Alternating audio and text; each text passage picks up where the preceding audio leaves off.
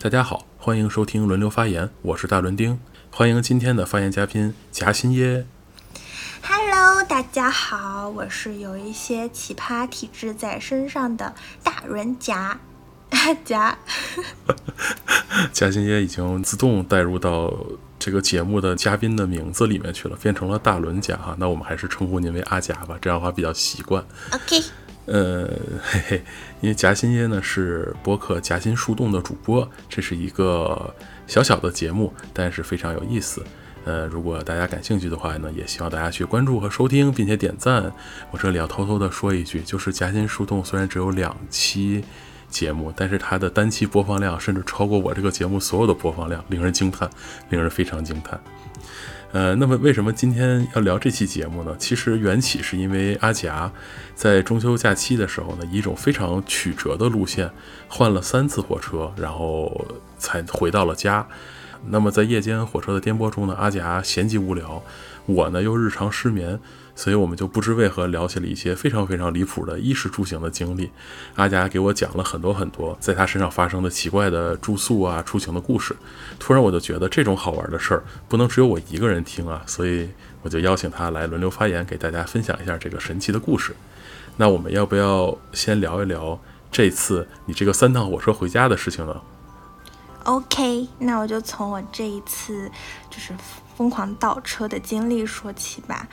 嗯，因为我回家的路线有一点特别，我需要乘换很多的交通工具。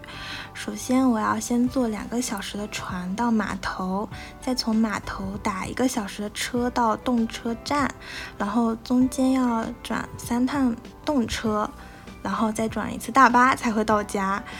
然后这其中，呃，其他都比较正常。最奇怪的一段经历就是我打车遇到的司机。因为码头的位置比较偏僻，所以一般比较难打车，就会有出租车司机在码头门口等乘客，就拉客，拼满四个人就出发。呃，我一般出码头的时候，他们就会冲过来让你坐他们的车，就是每次都这样。我经常都表示说我不坐了，但是他们甚至会过来抢你手上的行李。我觉得还是有一点点，就是有一点点害怕的吧。虽然他们其实是持证上岗的出租车，嗯，对，但是我还是会有一些顾虑，所以我一般都平台打车。但，呃，其实我不是第一次坐这个路线了，所以呃，难免就是会遇到很难打车的情况。我上一次就。坐了一次，就是我出门的时候，本来想说我到地铁站就好了，但是他一直拽着我的行李箱，然后他还说了一句：“我车上已经有两个女生了，你怕什么？”我就想说，嗯，我动摇了一下，后面就跟他上车了，因为其实他们也是正常在运营的出租车，所以我就想说试试，因为真的很难打车。他让我坐到副驾驶上面。呃，我一开车门，其实是一对情侣啦，不是两个女生。他应该是怕我有顾虑，所以他故意说了两个女生。呃，那两个女生块头比较大，所以后座其实不太好坐。我以为马上就是不太好加人了，我以为马上就能出发了，但是，呃，司机并没有马上出发，就他在后面跟另外一个司机吵起来了。我不知道他们在吵什么，因为他们是在用方言说话，大概率就是因为一些拉客的问题吧。嗯，反正他吵了二十分钟，拉来了一个男乘客，然后那个男乘客在放行李的时候，后座那个女生就跟她男朋友说：“啊，又来了一个男的，那我不是要呃挤在两个人中间吗？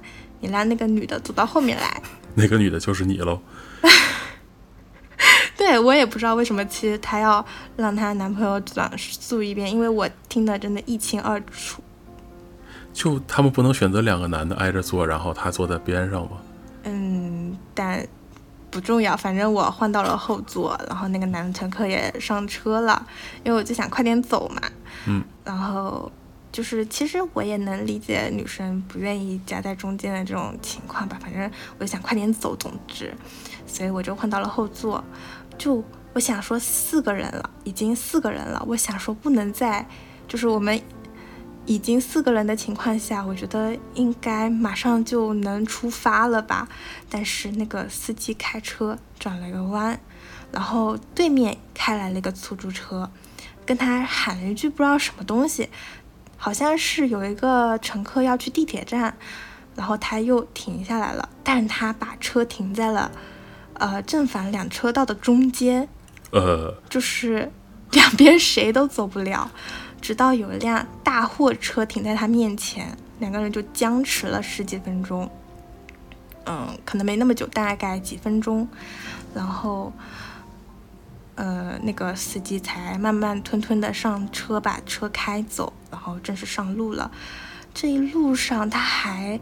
在打电话，应该是跟上车前的那个司机在打电话，两个人还在因为拉客的问题不停的吵，然后我的路程一个小时，他就吵了一个小时。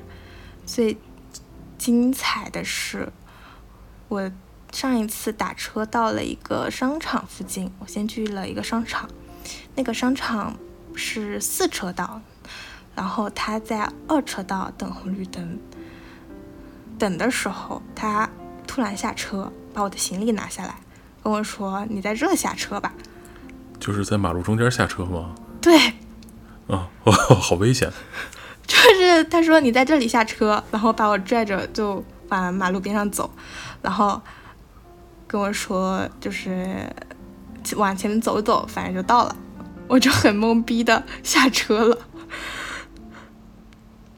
所以这是上次你打这种就是在码头趴活的出租车的奇葩经历，对，所以就体验很不好。所以这一次回来我就不是很想坐了，本来就，但是因为节假日更难叫车，所以，而且我还得赶动车这一次，所以没有办法，我就又选择了这个出租车。但是我换了个司机，特意避开了上一次那个司机。嗯，上一次那个司机也在是吗？他们是专门在这发活的吗？对他们就是固定的，大概码头呃那几个点传回来，所以他们就会提前到那个点的时候去那里等客人。啊，明白了。然后他们是一定要拼满四个人才出发的嘛？这一次我是嗯第二个上上车的，所以我就等了一会儿，然后。那个司机好像也吵了一个什么架，反正也是因为拉客的问题吧，因为他们说的都是方言，我听不懂。日常工作就是拉客和吵架。对，就是不停的拉客和吵架。但是这一次其实出发的比较快，就是他那个码头出来，马上就很顺利的拼到了四个人，我们就出发了。嗯然后这个司机也不停的不知道在跟谁打电话。嗯，然后，但是他开的是扩音，那个司机好像说了一声什么，我就跟在你后面什么的。嗯嗯。然后突然吵到半路，他就把车停了，让我们都下去去坐另外一个司机的车。然后你猜我下车干到了什么？我下车，上次那个 上次的司机。没错，我真的两眼一发黑，就是上次那个司机，但是。那个车停在国道边上，就是周围都是货车，所以我也不好打车，而且我还得赶动车，我很无奈，我就只能又上了这个司机的车。然后他这个司机两个人交接完乘客之后，也并没有挂电话，两个人还在就是电话里面继续聊。然后我看到了他给人家的备注是“东站老王八”。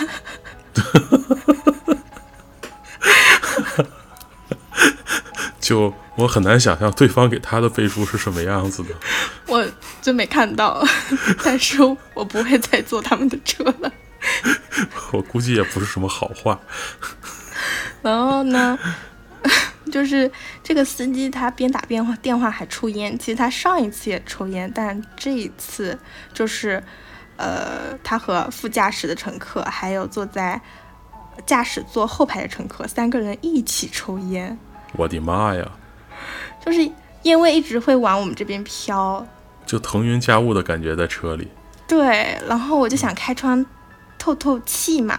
但是开窗又是那种很重的那种货车尾气的味道。嗯哼。但是我还是觉得通风舒服一点。可是司机可能觉得风声太大了，影响他聊天。他一直在把我的窗户关上，我在一直跟他开开关关开开关关，倔强的 战斗。然后就是开窗是尾气，关窗是二手烟的那种环境里头度过了一路。这一路也是一个小时吗？对，就是时间是固定的，就是到那边都是差不多。OK。对，然后。中中途还发生了一个很危险的事情，就是副驾驶的那位乘客吸完了烟，他就直接把冒着火星的那个烟头往窗外丢，然后我就趴在窗户旁边，就是呼吸空气嘛，然后那个烟头就朝后后驾驶的那个窗户飞进来了，嗯，就是差点砸到了我的脸上。还好我眼疾手快躲开了。我的妈呀！我觉得很生气，其实，但是我真的还没有等到我下车呢，就是还没有等到我说要下车呢，那个司机说副驾驶的这位乘客飞机有点赶，呃，你们在这里去打个滴滴吧。嗯嗯，还有这种这种结局？对，就是。我还没自己说要下车呢，那个司机说：“呃，你跟另外一个男乘客去打个滴滴，呃，然后滴滴多少钱就扣多少钱。他们这种拼车就是上车前就是一口价，拼到嗯我去的那个地方是一百块钱嘛，然后我显示是一个人一百块还是还是每个人一百块？每个人一百块，这么贵的吗？是的。哦，好吧。”果然就是没有车，只有他们不打也不行的样子。嗯，滴滴的话其实也得一百多块钱，就是蛮远的、蛮偏的那个地方。嗯嗯，啊，难怪他们要凑足四个人才走，这样的话他们跑一趟可以挣四分钱。嗯，对的对的。嗯，然后从他放我下车的地方打车到目的地，大概是三十块钱。然后另一个男乘客是二五二六这样子的价格，嗯嗯，然后名场面来了，他说：“你俩打一辆车不就好了吗？你俩拼一下，地方其实差不多，就是一人二十块钱就够了。”呃，对，所以他的意思是，就是只给我们减二十块钱，让我们俩拼个车。我的妈呀！这算盘打的我在北京都听到了。他这个算盘打的我都懵了。我想说，滴滴也不是我俩想拼车就能拼的呀，就是软件不一定能把我们俩拼在一起呀。对啊，对，而且滴滴拼车特别麻烦的，它只能按照你固定的路线走。对，所以我就很懵逼。但是我发誓，就是。我下次回来的话，我绝对不会再坐他们其中任何一个司机的车了。我我觉得下次，因为船都是固定时间的嘛，你看看你能不能在滴滴上直接就预约一个车，这样的话可能就免得你到了码头之后再打车打不到。码头是很偏吗？嗯，很偏。啊，那难怪了，就只能叫预约了，但是预约可能会比较贵。呃，那个地方到，如果到我平常活动的地方的话，一般都是一百多块钱，滴滴也是一百多块钱。嗯嗯嗯，而且在床上的话，就是它会信号不好，其实，就是在海上会信号不好，所以就是一般都是下了码头才打车，然后有时候。嗯，会要排队什么的，一般周末是不用的，但是节假日什么的就会比较难打。呃，所以后来你就真的跟那个人拼了个车到了目的地吗？当然没有啊！啊，我想也是，太尴尬了，要不 我没理他，我就是捡了三十块钱，我付给他七十块钱，我就拿着我行李箱走了。啊，还好，不过还好他没有因为半途把你扔下，然后误了火车。嗯，没有，就是还好，我算的时间本来就比较宽裕。嗯嗯嗯，然后到了火车站之后，就是那个三趟火车了。对的，我的动车是十二点，然后到一点钟换下一趟，然后一点钟到四点再换下一趟，然后中间，呃，是四点到了车站之后，还要再等个一个小时，因为没有完美衔接的。嗯然后嗯，大概是六点钟，呃，再从六点坐到七点。所以这一晚上就就不用睡了。嗯，基本上就没睡啦，基本上那天晚上就跟你在聊天。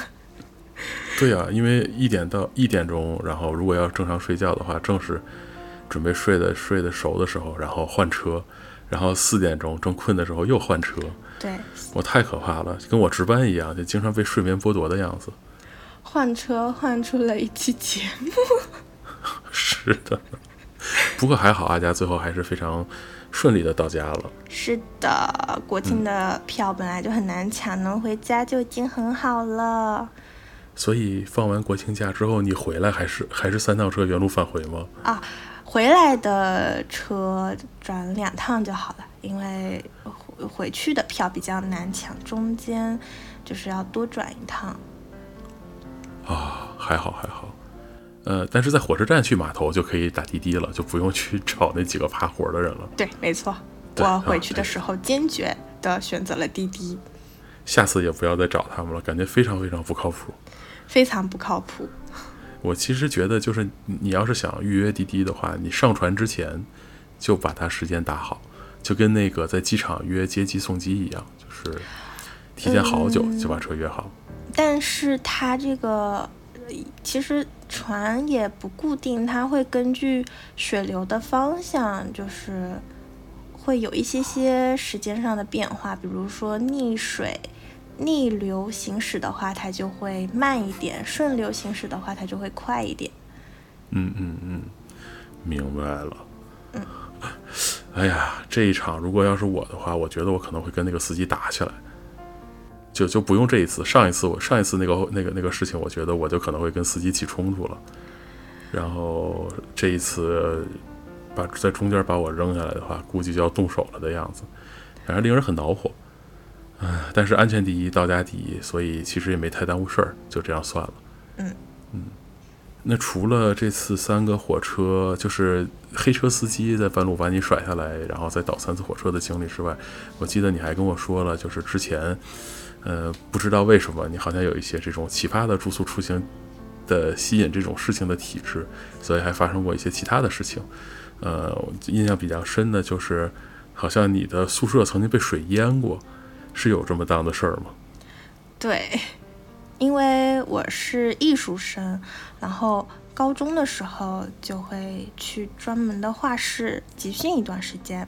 嗯七八月份的时候，福建这边就经常容易刮台风嘛，嗯哼，嗯、那个也是台风天，在吃完晚饭的时候，呃，老师来通知我们说要准备一点洗漱用品，今天要搬去外面住，因为水已经淹到画室了。就是画室在一楼，我们宿舍在上面，嗯。所以就是要让我们赶紧撤离。嗯。然后我以为是要去酒店住嘛，嗯，呃，其实东，而且他就说住一个晚上，我东西也没有带太多，我就简单带了一点洗漱用品，带了充电宝，换了一身衣服，我就赶紧下楼了。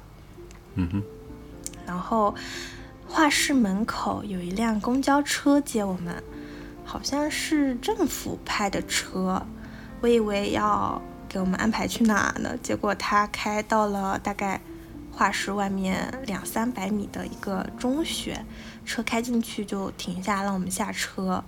嗯哼，那时候刚好是暑假嘛，所以我以为是，呃，可以住他们宿舍什么的。但是老师把我们带到了应该是三楼的教室里面说，让我们暂时在这里休息。我们就问老师今晚住在哪里，老师说还在联系什么的，然后还拿了面包分给我们，说让我们休息休息之类的。嗯，但是我们等到了很晚很晚都没有消息，也没有什么动静，我们就又去问了老师，然后这时候老师说今晚就在这里睡觉了。晚上就住在教室里了。呃，对，哇，好可怕！就是没有床哎，就只有桌子和凳子。对我们那天晚上就是把桌子拼在一起睡了一个晚上，但是他们的桌子甚至不是平的，他们桌子是斜着的，就是哦，我明白，就是那种有一个角度可以方便你写字的那种桌子。哦，对，就是那种桌子睡着睡着就感觉会掉下去。天哪，这也太艰苦了吧！对，所以我就把那个桌子有一张反过来了，就是它拼成一个 V 型，我睡嗯在睡在这个槽里。槽里，对，然后这样子度过了一个晚上。然后我们其实没有带什么衣服嘛，也呃夏天也不会带太厚的衣服出门。但是刮台风的晚上真的很冷，那个在教室里面，所以就会刮风下雨。对，刮风下雨的，我们五点钟就醒了，然后嗯七点钟的时候叫我们回宿舍，说水水水退了一点了，让我们回去搬家，说画室整个要搬地方了，嗯，就是可能一楼被淹了，所以呃就没有办法用了。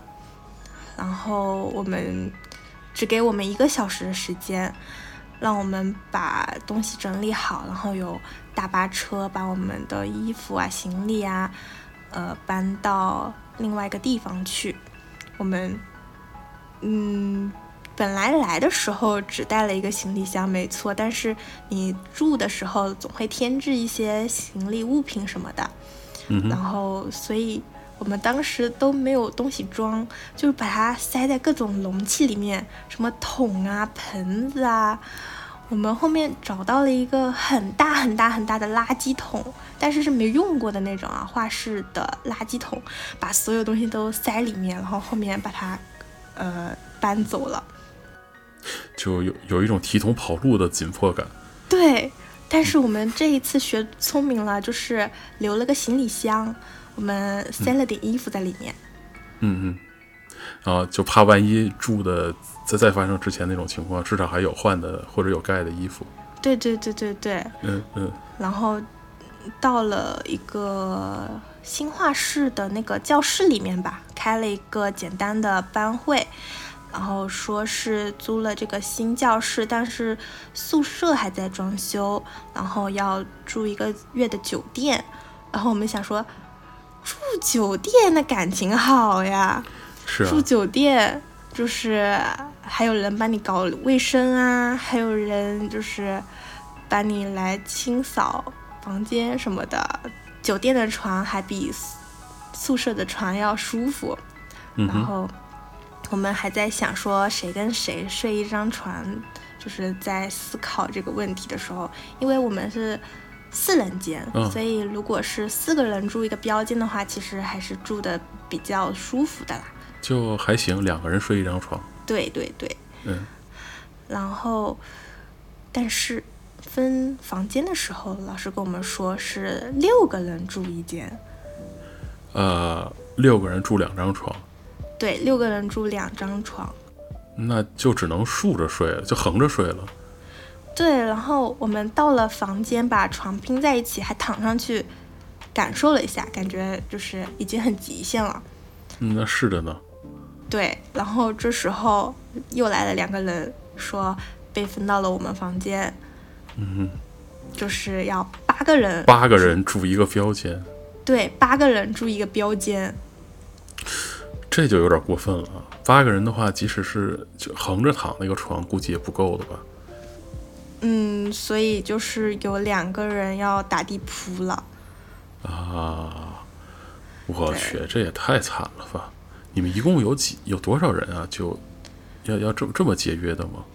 画室嘛，大概我记得应该是一百人左右。一百个人，六个人一间，也就是十七、十六七间，八个人一间，就十三间，你其实也没差多少，非要搞成这个样子。嗯，可能住一个月酒店，就是校长还是有点心疼的吧。总之，就是我们八个人睡一个房间。嗯。然后，呃，而且生活用品还不齐全，然后衣服要很快的循环。嗯，就是，嗯，你前一天的衣服要马上洗掉，然后去晒，嗯哼，不然的话，你后天或者大后天就会循环不上的话，就会没有衣服穿。好吧，所以就在这种情况下住了有多久？住了整整一个月。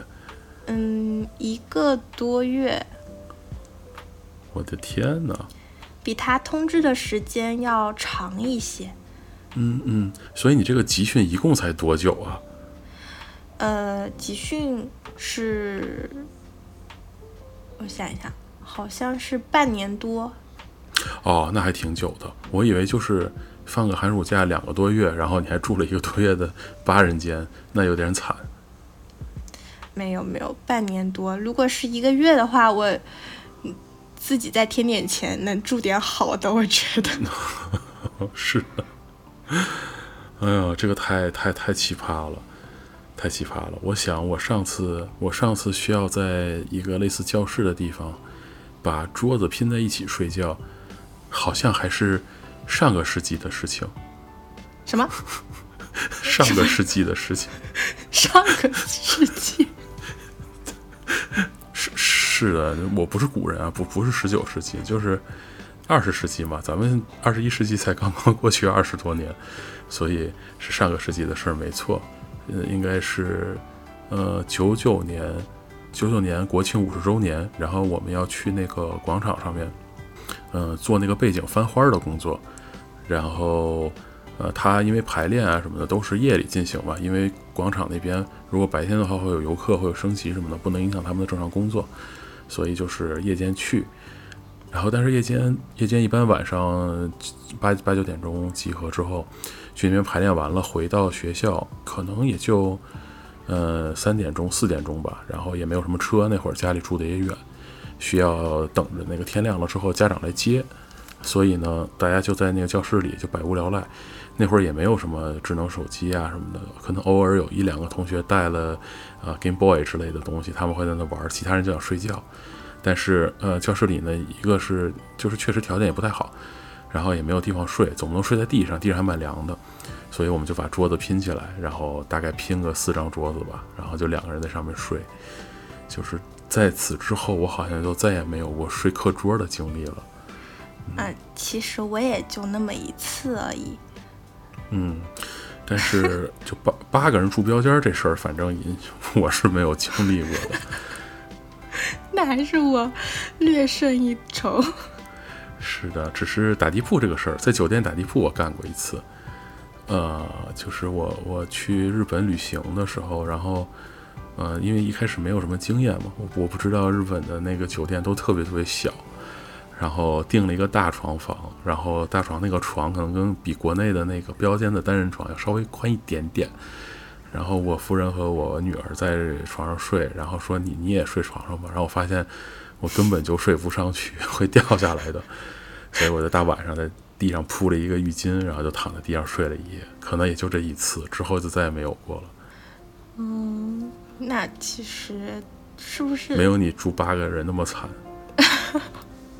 我们我其实觉得一个房间住八个人不是最惨的，是。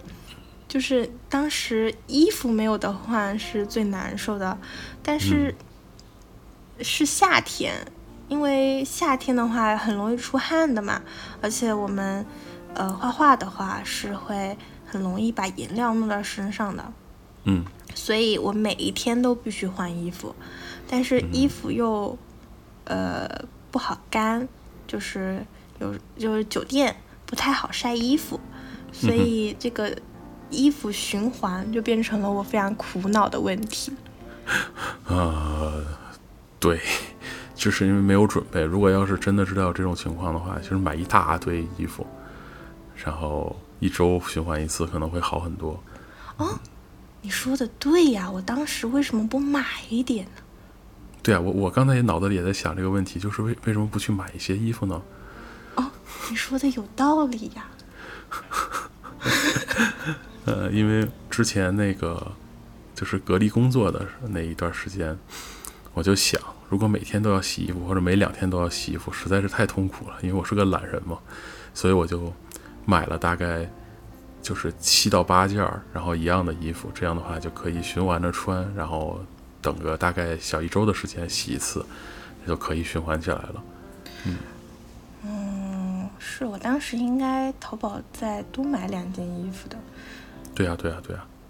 嗯，不过你要想八个人在一个标间，其实东西都挺满的了，就是不太好堆。可能我当时就可能是这样，没有想另外再添。嗯，所以阿佳，你是在就是呃南方生活工作对吧？那那那个时候。对。对，所以所以，我我想问一个问题，就是你在住宿的时候有没有遇到我们友好的南方朋友，呃，小强呢？嗯，当然有了，我有，嗯，就是我还不止遇到一只，是一百多只，我我起鸡皮疙瘩了，嗯，就是事情是这样的，我觉得可能还不止一百多只，因为是第一天死了一百多只，呃。那有有一个说法是，如果你在家里看见一只蟑螂的话，其实背后就已经有成百只蟑螂了。那如果你第一天就看见了一百只的话，呃，好可怕，好可怕。就是我跟你说一下吧，就是我毕业的第一份工作是在厦门，然后公司是在厦门软件园二期那边，然后我毕业的第一份工作到手工资是五千块钱。嗯。但是那附近要租一个房间的话，大概是一千八、一千九这样子，而且还不是那种很好的房间，就是一个很小，只能放下一张床、一个卫生间的那种隔断房。然后这个价钱，然后如果我不找家里拿钱的话，其实我觉得工资会有一点点不够花。嗯，但是。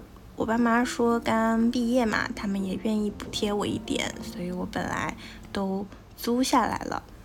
嗯，但是我有点不死心。然后我的大学同学刚好在呃厦门已经租了一个房子了，就是他说他对面的房子有人要转租，呃，问我要不要来看一看，就是那边的房子会更加简陋一些。其实是就是在城中村里面啊，对，嗯，就是就是今天更新幺二零的那那个时候，你提到的那种城中村，连幺二零都开不进去的那种，二二十块钱一晚上的那个马驹桥小房间。哎，我不知道为什么这么便宜，嗯，没有那么便宜，其实没有那么便宜。没有那么便宜，也得一千多块钱呢。哦，那还蛮贵的。对，厦门岛内的房租其实是蛮贵的。嗯。而且这还不包水电什么的，也就是除了房租，就是也没有什么物业费、宽带费，就是单纯的房租得一千三、一千四这样子。嗯嗯嗯。然后，但是。嗯，比起这边一千八、一千九，我觉得还是便宜了大概五百块钱嘛，所以我就说，呃，去看一看。嗯，然后我就，哦，就是那个房子呢，会离公司远一点，嗯哼，大概要坐三站地铁左右才能到公司，但是我感觉还是能接受的，大概通勤时间二十几分钟。那还挺近的，挺近的。对的。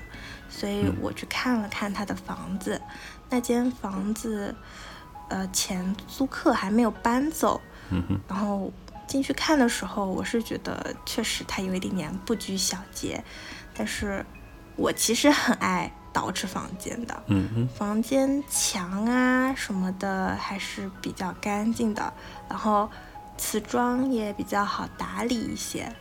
我觉得，就是我当时不知道哪来的自信，就是我觉得我能把它搞得很舒服，就是所以就租进去了。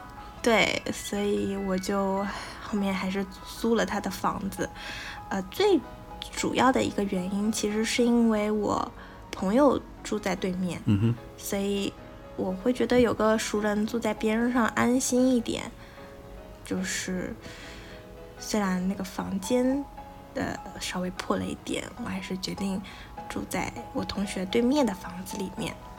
嗯然后那个房子大概住了一个星期之后，就是那个租客搬走了，我就想进去搞卫生嘛。嗯，开门一进去，我真的快疯掉，满地的蟑螂在爬，满墙的蟑螂在爬，就是连床上都有蟑螂在爬。我的妈呀！在这里我要插入一个提醒，就是大家千万不要脑补这个画面。啊，对对对对对，千万不要对对对要想。对对，这这个就是大伦丁的那个听播客 tips，千万不要脑补我们描述比较详细的这种画面。虽然我知道你们已经在脑补了，啊！可是我是真真实实看见了呀。所以就不能进人了呀。因为我之前其实也遇到过这样的场景，就不知道该如何下脚。我我的同学会没有那么怕一点，所以他跟我一起去买了杀虫剂，嗯，然后我们俩戴着口罩，戴着口戴着鞋套，然后反正全副武装进去，喷了一整罐杀虫剂，然后把门窗都关掉，把他们闷在里面。嗯嗯，然后呃，第二天房东进去看了一眼，说大概扫了一百多只吧。啊，天哪！但是，一百多只肯定显然没有杀完啊。就是一百多只，其实并没有死亡，啊，就是第一天喷完了之后，并没有死绝，嗯，所以我们喷了第二天，连喷了一个星期。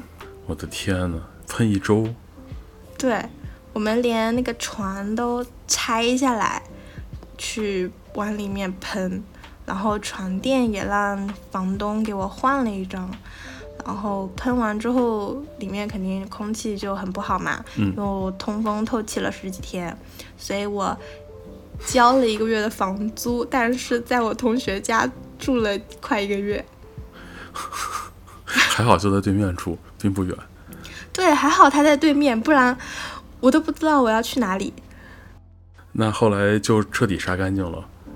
嗯，杀干净了，我是确定一定以及肯定杀干净了，我才住进去的，啊真可怕呀！超级吓人。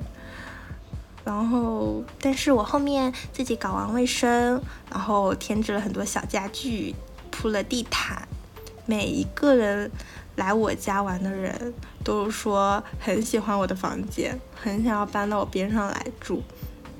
然后我就一直在给房东介绍这个客源，房东见到我后面真的满面春风，见到我可开心了。财神爷来了。但是我会一直有同事说要租到这边来，因为这边确实更便宜一些，然后他们又觉得房间整一整就可以变成这样子，好像也还不错，所以他们很愿意他们是不不知道你前面杀蟑螂的故事吗？我跟他们说了，但是但是他们不听劝。啊，不是，是就是这一大堆房子，只有你租的这一间有蟑螂，还是说其实每每一间都有啊？嗯，其实每一间都有，那有点。就是因为它城中村嘛，嗯呃，环境会没有那么好一点。我懂了。嗯，然后下面一楼就是都是餐饮店，就是一楼，呃，餐饮店，而且是那种基本上就是只做外卖的那种餐饮店，嗯嗯，我我我懂，我懂那种。他们的卫生环境也不是特别好。啊就很容易有很多蟑螂。是的，我当时住进去之后，是把我的呃各种门窗什么缝缝，就是各种都贴起来了。比如说那种门门缝下面贴的那种防虫贴什么的，然后在家里挤了很多拜耳。嗯，拜耳的防蟑螂就是杀蟑螂胶，那个特别特别好，强烈推荐。对，打钱，拜耳打钱，拜耳打钱。对，就是你知道为什么你你说那个蟑螂满地爬的时候，我特别有感触吗？因为我也遇到过这样的事情。啊？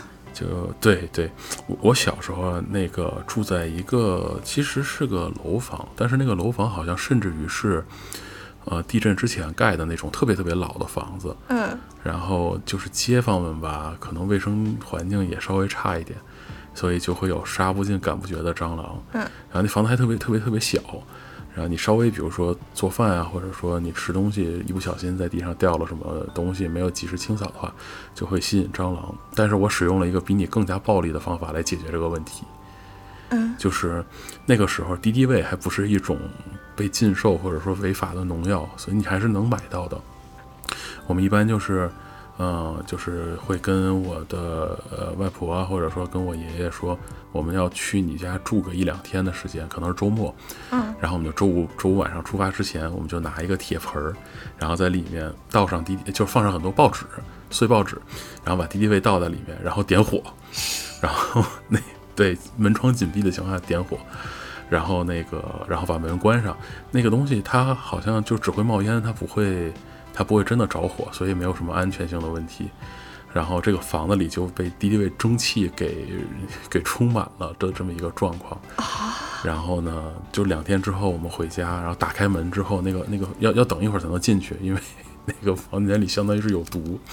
然后戴好对戴好口罩，然后冲进去把窗户什么都打开，然后再在外面待一会儿，然后你就进家，你就会发现一地的死蟑螂。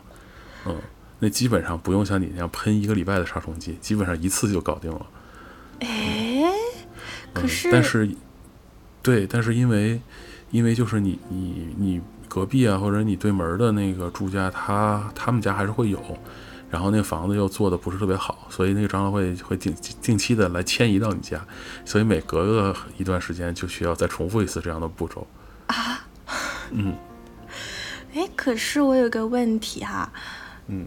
大老师，北方也有蟑螂吗？何止有蟑螂，我还在北方见过那种就是跟手指一样大会飞的蟑螂。哎，我也不知道为什么，现在互联网上都说广东蟑螂欢迎您，北方也有啊，而且不少。那你，我以为北方是个安全的地方。可能后来我就没有再见过了，可能真的是因为我当时住的那个地方卫生环境是实在是太差了。但我感觉北方应该少一些吧。对，肯定没有广东那种做个大桥都是蟑螂形状的那种感觉。哎呀，好吧，我觉得再说这个话题，可能听众就鸡皮疙瘩掉掉满地了。所以我们来换一个话题。我们换一个聊，然后，嗯，也是其实跟住宿有关系的吧。既然聊到这儿了。就是说一个比较近期发生的事情好了。我今年二月份，呃，去了一趟北京。我去北京就很想去环球影城玩，但是我其他的行程都离环球影城很远，所以我第一天住了环球边上的酒店，第二天要换一个酒店。嗯哼。但是我们其他的行程，嗯，就是并没有确定好先去哪里。就是我们是去了环球之后，呃，我们再决定说，呃，大概先到哪里住这样子。所以我们白天在环球玩，呃，我是跟我妹妹一起去的。嗯嗯，白天我们在环球玩，呃，一边也让波波帮我们挑选一下酒店，然后波波选好了之后发了个链接给我们，我们大致看了一下。照片啊什么的，其实还是可以的，干干净净的。我们也没有什么别的特殊需求，所以我们就说可以。然后等到晚上，我们环球玩完，到了酒店附近的时候，怎么都找不到那个酒店的招牌。嗯司机开车绕了一圈又一圈，然后在定位点就是最后把我们放下来说，你们要不往边上走一走，可能这个定位的地方车开不到，所以我们就下车去寻找。但是我们自己走路也走了好来来回回，我们走路也走了好几圈，嗯还是找不到那个酒店的招牌在哪里。我们就很纳闷，那个酒店是关掉了吗？这是个什么酒店啊？就是我想说不应该啊，这种营业性质的地方应该要很显眼才对嘛，对不对？应该这至少要挂一个灯牌嘛，晚上。对，应该会有个灯牌，或者至少没灯也要有个招牌吧，也不会那么难找吧。然后我们就在定位的地方看来看去，不仅没有招牌，背后还是一个铁门，而且是破破烂烂的铁门。铁门边上连了一块墙，墙上有一个门框，门框但是那个墙周围的墙体全部都被拆掉了，就是只留了一个门框的形状。就是那个杰瑞的老鼠洞，就房子被炸掉之后留下的老鼠洞。对还没有 Jerry 那个整齐呢。然后我们怎么看都觉得那是个烂尾楼，所以我们就压根没觉得那个地方可以走进去。但是定位偏偏就在这里，我们就说实在不行，真的找不到了，要不我们走进去看一眼吧。然后我们穿过那个门，转头一看，远方就是我们的酒店那个灯牌。怎么感觉你这酒店在一个工地里面？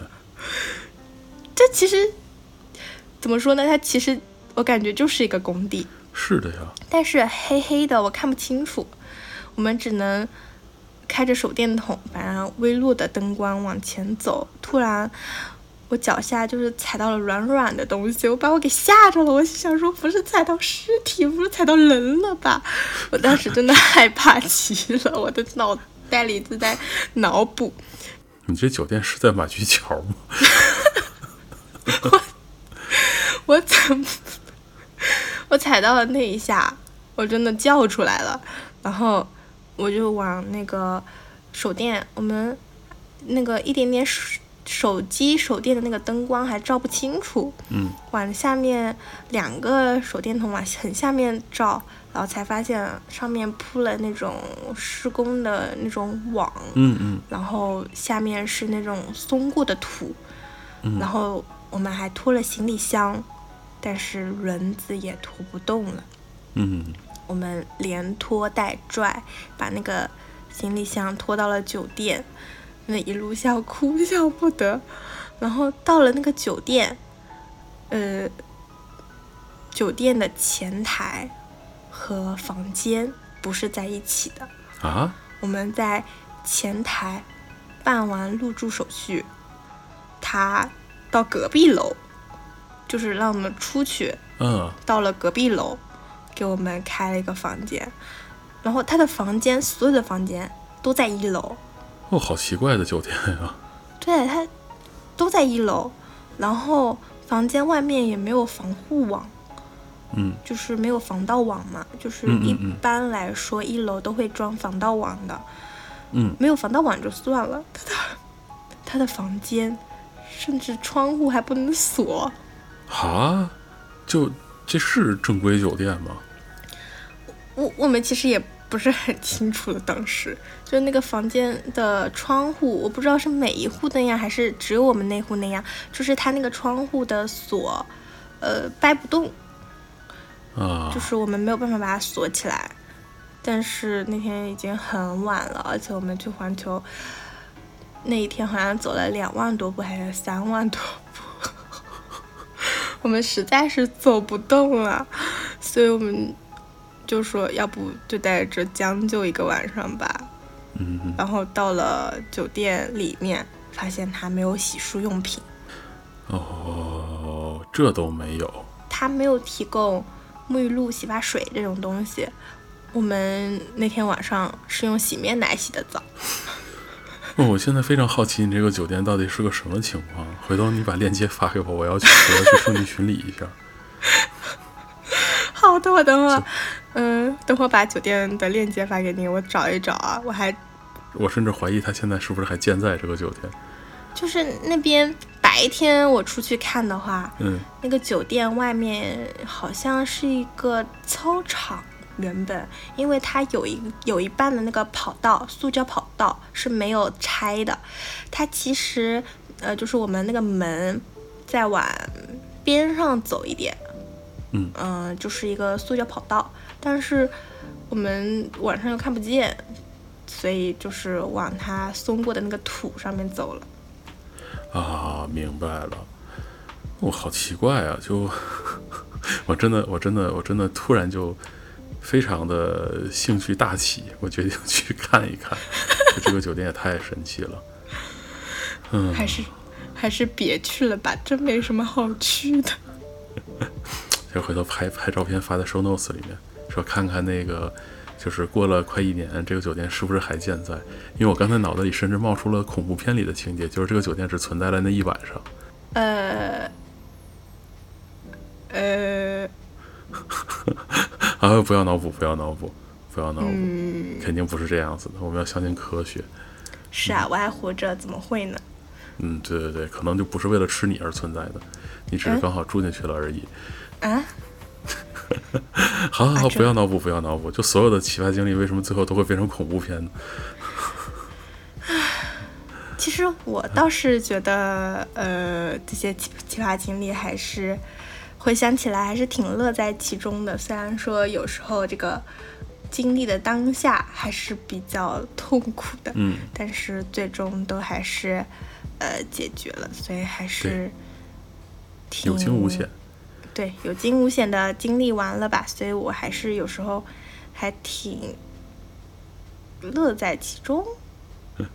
以后就是就变成了职业职业奇葩酒店的那个体验人，然后在网上写各种奇奇怪怪的评测。嗯，其实我这一次国庆嗯就是刚刚过完，我国庆住的酒店也挺奇葩的，嗯哼，因为我对于呃出行住的地方就是干净、卫生就可以了。嗯所以我没有什么别的要求。一般选酒店的话，我都是给我同行的伙伴去选。然后这一次我们去的是景德镇，嗯然后景德镇的那个酒店也很神奇，我就是直接住到了别人家里的感觉。呃，景德镇不是一个旅游胜地吗？对，所以他那边的酒店其实蛮贵的，嗯哼，嗯，也不算特别便宜，而且很嗯，国庆的时候还蛮难订的。然后我们住的是一个民宿，然后它的房间其实就是像酒店或者民宿一样，其实就是整理的白白净净的，摆设了床单，然后就是呃酒店的那个样子，反正装修的白白的，什么都白白的。嗯，然后但是它的外面就是那种家里头的感觉，房东的各种东西都还在堆在外面，什么坏掉的烘衣机啦，什么木质家具啦，还有什么奇奇怪怪的厨具啊什么的都堆在外面。它不是整齐的摆放在外面，它是堆在了外面。哦，但是那个客厅蛮大的，就是外面都是我们的活动空间，然后我们一人一个房间。哦，就有一点像这次我们北京聚会的那个那个感觉。嗯，怎么说呢？拿这两个比有点，就是差不多，但是从那个装修到体验上来说，都是两种体验吧。我我我明白你的意思，嗯，就是相当于住在了人家家里嘛，但是就是因为景德镇它的旅行还是蛮有季节性的，所以我觉得也有可能是人家平时可能这房子就是闲置啊，或者租给一些短期的租客，然后到旅游旺季的时候再把它腾腾一腾，变成这种民宿性质的酒酒店也有可能的。嗯，你说的也有道理，很有可能。我们住进去的前一天，呃，前一两个小时，嗯，就是另外一个租客，就是我们前一天的租客都还没退房，就是他们的行李是摆在呃客厅里面的，就是他们说去喝酒了还是什么的。嗯，哦，我我我我明白，就是啊，他们完事儿之后回来拿行李就走了那种。嗯，对。嗯，所以我们还是还跟。前一天的租客一起打了个照面。这种民宿性质的，就是酒店，我觉得如果要是比较紧俏的话，其实还是容易发生这种情况的。嗯，就就拿它当青年旅社对待就好了。对。哎呀，阿佳，你的这个奇怪的住宿经历，就感觉你每次出门都会遇到。好像就是。有这种奇奇怪怪的体质在身上，但是我刚刚聊天的过程中，感觉戴老师好像这种奇奇怪怪的经历也不少呀。你有没有什么可以跟大家一起分享的呀？因为我比你多活了十十多年呢。我想听一听，不能只有我一个人遇到这么多奇葩事情吧？我我奇葩的出行经历，呃。其实还不是特别多，除了刚才我给你说的，就是满屋的蟑螂啊什么这样子。就是我我最近最近一两年的有一些奇怪的住宿经历，但是因为涉及到就是呃 COVID 的期间的这个工作，所以没有办法在节目里说，否则的话本期就会变成最后一期。嗯嗯，对，但是但是还是有那么一两次比较奇怪的经历，是被我。就是我感觉哭笑不得的，而且记忆记忆非常深刻。就大概是一九年还是一八年吧，我有点不记得了。然后我要去香港办个什么事儿，那个时候就已经有那个就是深圳到香港的那种高铁了，就很快的那个坐个呃几十分钟就到了。所以那个时候大家的好像流行的趋势就不是再从北京直接飞香港了，大家都飞到深圳。这样的话呢，机票能便宜一点。然后呢，也可以在深圳住的稍微的舒服一点，因为香港的酒店，如果你去过的话，就知道香港酒店很多连窗户都没有，嗯，床也很小，是的。然后呢，等到要办事的时候，再从再坐高铁到香港去，这样的话其实也也不错嘛。然后我记得是我周五下班之后，我就直接开车就去机场了。然后我我个人的习惯，坐飞机都是提前值机选座的。然后呢，我还挺卡着点儿的那次，就是因为有点着急，然后就赶紧跑到了登机口。找到登机口，然后就看还有十分钟就要，还有十分钟还是二十分钟就要登机了嘛。然后就听到那个所有人都不愿意听到的声音，就是尊敬的旅客朋友们，晚上好。我们非常抱歉的通知您，您乘坐的南航叉叉叉次航班由于天气原因，起飞推迟到几点几点，为您带来的不便，我们深感歉意。然后叭叭叭说了一大堆。就当时我就有点毛，因为我下班到机场都已经晚上快十一点了。然后预计是大概一点多还是两点多落地嘛？我当时就想的，就那一晚上凑合凑合，就找一个离这个火车站不太远的快捷酒店睡一会儿。第二天早上一早要去香港的，这要是耽误的话，就可能会，如果它耽误特别特别久，比如第二天上午才飞的话，其实就会耽误我后面的行程。而且呢，我还我还因为就是收到了短信链接，花了几百块钱搞了一个登机口升舱。就是我为了晚上坐飞机舒服一点嘛，这要是耽误时间久的话，我我在机场都坐麻了，我要这个升舱干啥呢？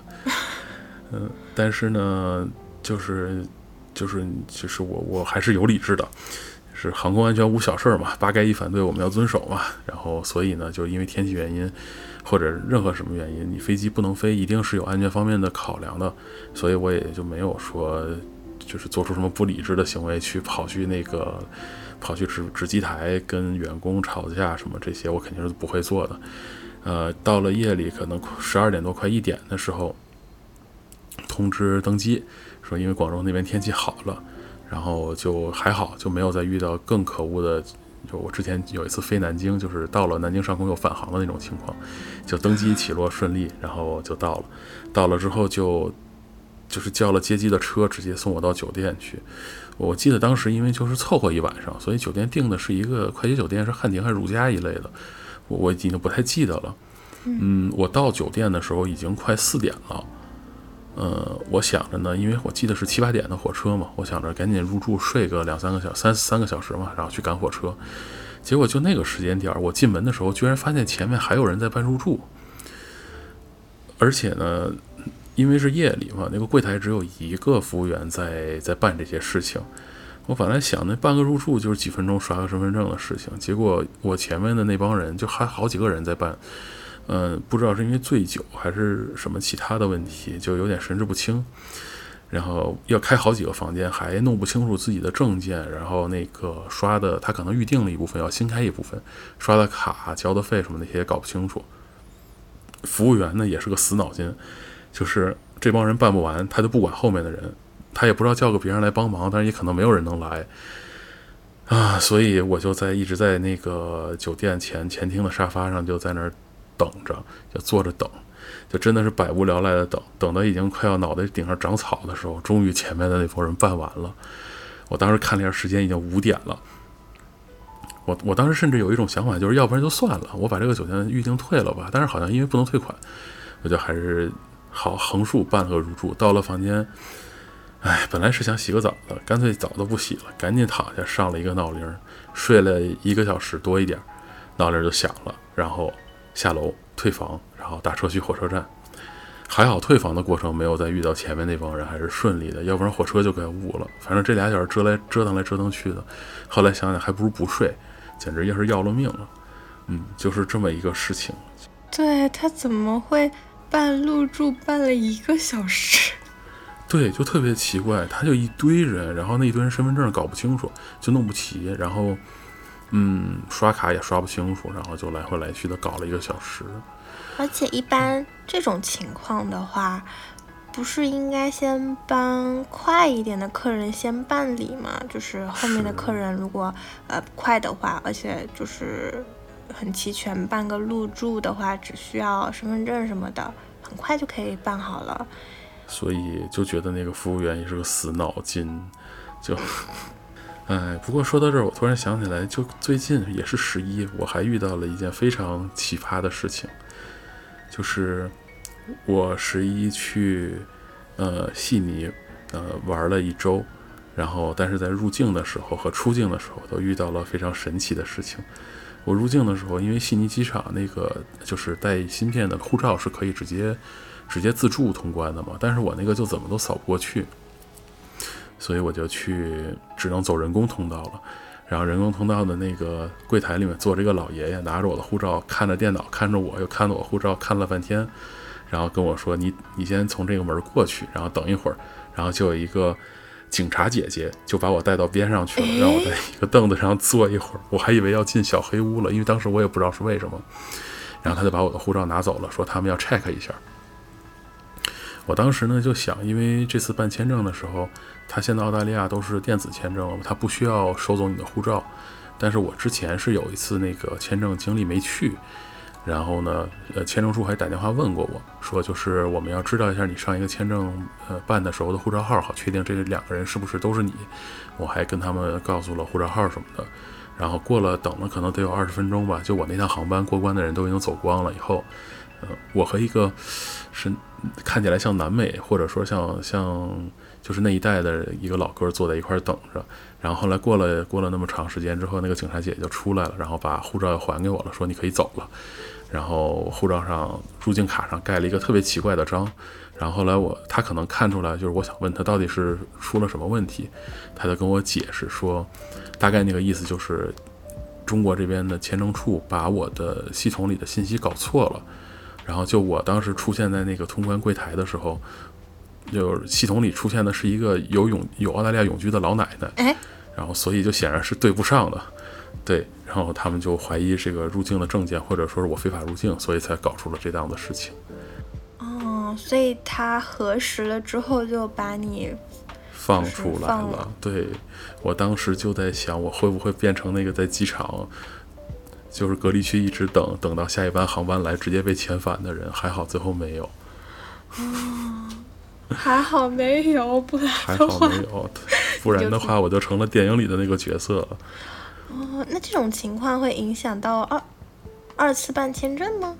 嗯，不会，而且我问他，他说已经改过来了，所以因为我那个是个长期签证，就是呃就是多年多次的签证嘛。然后我问他，我说我下次再来澳大利亚的话，会不会还有这个问题？他说不会了，已经帮你弄好了。嗯，那就是皆大欢喜啦。皆大欢喜，也没有留下什么不良的入境记录，就下次应该不会被拒签。嗯，下次就不用关小黑屋了。小黑屋，对对。然后我回来的时候，就是在国内的机场这边过境的时候，它也是那个电子签证嘛。然后，呃，它那个过关自助通关是一个闸机，你先刷你的护照过第一道门，然后你就进到那个闸机里，然后第二道门那块要刷脸刷指纹，然后如果信息对的话，你就可以出来了。结果我进了第一道闸门之后，刷脸刷指纹，发现一个问题，就是指纹是通过了。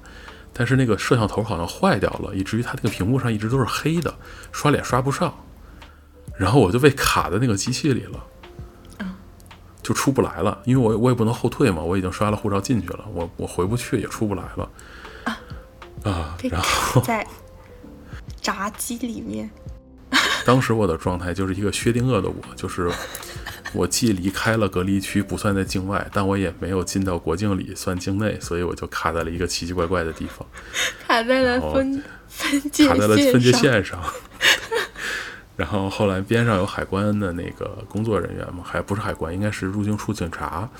然后我就跟他们说，我说被卡在里面了。然后他们后来就拿了个什么卡刷了一下，先把我放出来，然后就开始人工查验我的护照，然后就问我为什么你从国外回来，你的护照上没有签证？就是从哪儿回来？我说从澳大利亚回来。他说为什么没有签证和出入境章？我说因为那边都是电子的了，都没有。然后后来他好像查了一下，确实是就是身份也对，然后出入境记录也对，就把我放走了。哎，还好，还好。嗯，这种东西他们应该不是很熟悉才对吗？嗯，对，我觉得他们可能对那个就是那个机器，然后还有对这种就是完全电子化的出入境不是特别熟悉。嗯，还没有全球普及。对对对，但是还好还好，最后也没有造成什么问题，可能卡了有两分钟就把就就就过去了，还好还好还好。我还以为身份信息这种东西是，就是比较严格严肃的，一般不会遇到这种情况。那你这也是蛮难得的经历了。是的，就是因为我办了很多什么签证啊，什么这些，出国次数也很多，从来没有遇到过这种情况。啊，可能也是非球体质吧，就是会吸引这种奇奇怪怪的事情在身上。嗯，就是人果然活得久了，可能什么事情都会遇到的。对对对对对，是这么回事儿。哎呀，我们哇，我们已经聊了一个多小时了，那就到这里吧。好的。嗯，那么以上呢就是本期节目的全部内容了。呃，感谢您收听本期的轮流发言。也有可能是阿夹树洞哦，不，我的电台叫夹心树洞。这一段我不剪了，直接放进去了。哎呀，一个不知道自己电台名字的主播。完了。哎，那么也期待呢，能够在评论区看到各位的互动。如果您有什么奇葩的出行、住宿啊之类的经历，也欢迎您在评论区投稿，没准呢就会成为我们之后节目的素材。呃，最后呢，也欢迎您积极的点赞、转发、收藏本期节目，这对我们非常重要。那么我们今天的节目就到这里啦，拜拜，拜拜。